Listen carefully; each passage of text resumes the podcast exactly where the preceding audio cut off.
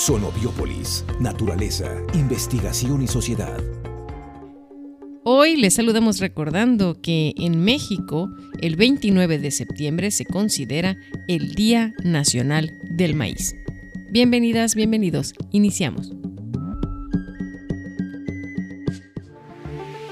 ¿Quién es y qué hace? Esta mañana recibo con muchísimo gusto en el marco del Congreso de Geología. Justamente, ella es la doctora Verónica Mendoza Portillo, con el tema el contexto de las herramientas genómicas en México, en la pesca, retos además comparados con el mundo. ¿no? Muchas gracias, maestra. ¿Qué son las herramientas genómicas? La genómica es una ciencia muy actual en la que aborda aspectos del ADN de los seres vivos para descubrir funciones, diversidad y diversas funciones que tienen en los seres vivos. Las herramientas genómicas nos valemos eh, a partir de pequeñas secciones distribuidas a lo largo del ADN y que son eh, marcadores moleculares, como suelen llamarle, que están situados en un sitio del genoma muy específico. Estos pueden ser desde genes completos hasta fragmentos, como el cambio de una sola base de una mutación, que puede ser una característica muy importante para las poblaciones locales adaptadas. En este sentido, sabemos que hay un entorno cada día más complejo cuando hablamos, por ejemplo, de sustentabilidad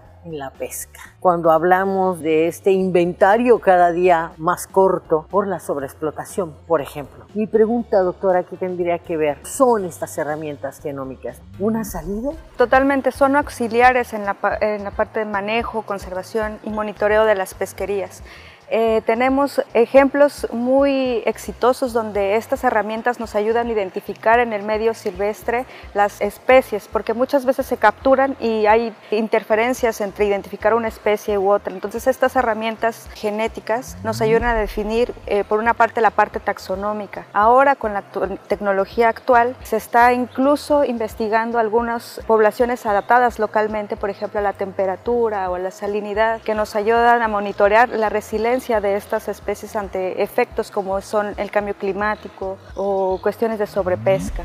Eh, un ejemplo que pudiera nuestro público acercarlo más a este, a este concepto en el que ya se hayan puesto en marcha estas herramientas, doctor? Sí, estas herramientas vienen casi de la década de los 90, donde empiezan a utilizarse en otras partes del mundo. Por ejemplo, el manejo de la pesca del salmón del Pacífico en Alaska y Canadá principalmente, donde estas instituciones llevan más de 35 años monitoreando con estas herramientas genéticas eh, la captura de, esta especie de importancia comercial. Eh, con estas herramientas han podido monitorear y llevar mejor a cabo la gestión, incluso rescatar a la especie de la sobrepesca. Si bien esto es a nivel mundial, en México también tenemos ejemplos muy exitosos de estas actividades. Sin embargo, estas se quedan muchas veces en la cuestión académica. No, podemos, no hemos podido dar el paso hacia una parte de gestión más aplicada en México. Ya me, ya me contestaba usted, entonces en México sí se, se han hecho estos, dijéramos, ensayos a nivel académico y todavía no a una escala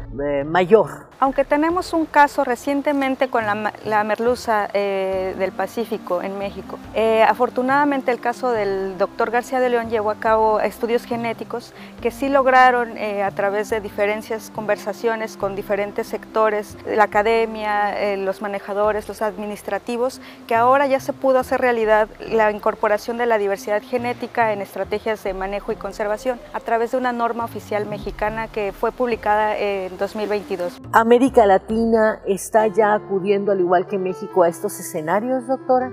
Sí, aunque en menor proporción. Eh, de hecho, esta parte no solo acontece en México, es también una deficiencia global eh, donde hay una desvinculación entre la academia y la parte de los conservadores. Particularmente en el caso de América Latina, eh, la FAO es una instancia internacional tiene datos que esta región en el planeta contribuye con una quinta parte de la pesca mundial. Entonces estamos hablando de una zona con alta actividad pesquera.